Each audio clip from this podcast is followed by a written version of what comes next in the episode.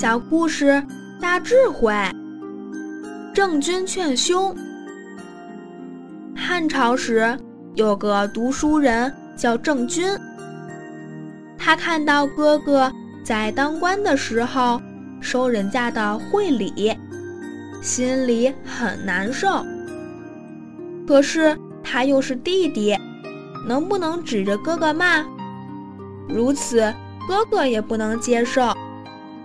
所以，他自己花了一年的时间，去给人家做扫地的工作，去当人家的仆人，再把整整一年赚到的这些钱送给兄长。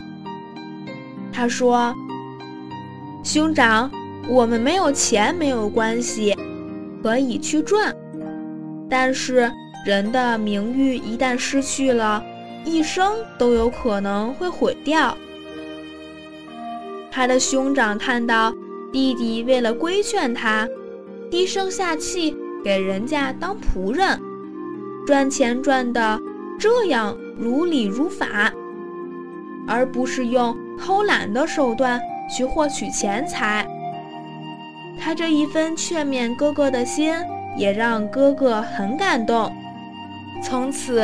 哥哥就非常的廉洁，所以兄弟之间也要用善巧方便去规劝，而规劝当中最重要的还是我们的德行、爱心。《了凡四训》也有提到，假如我们无法感动别人，要想到是自己德未修，因而感未至。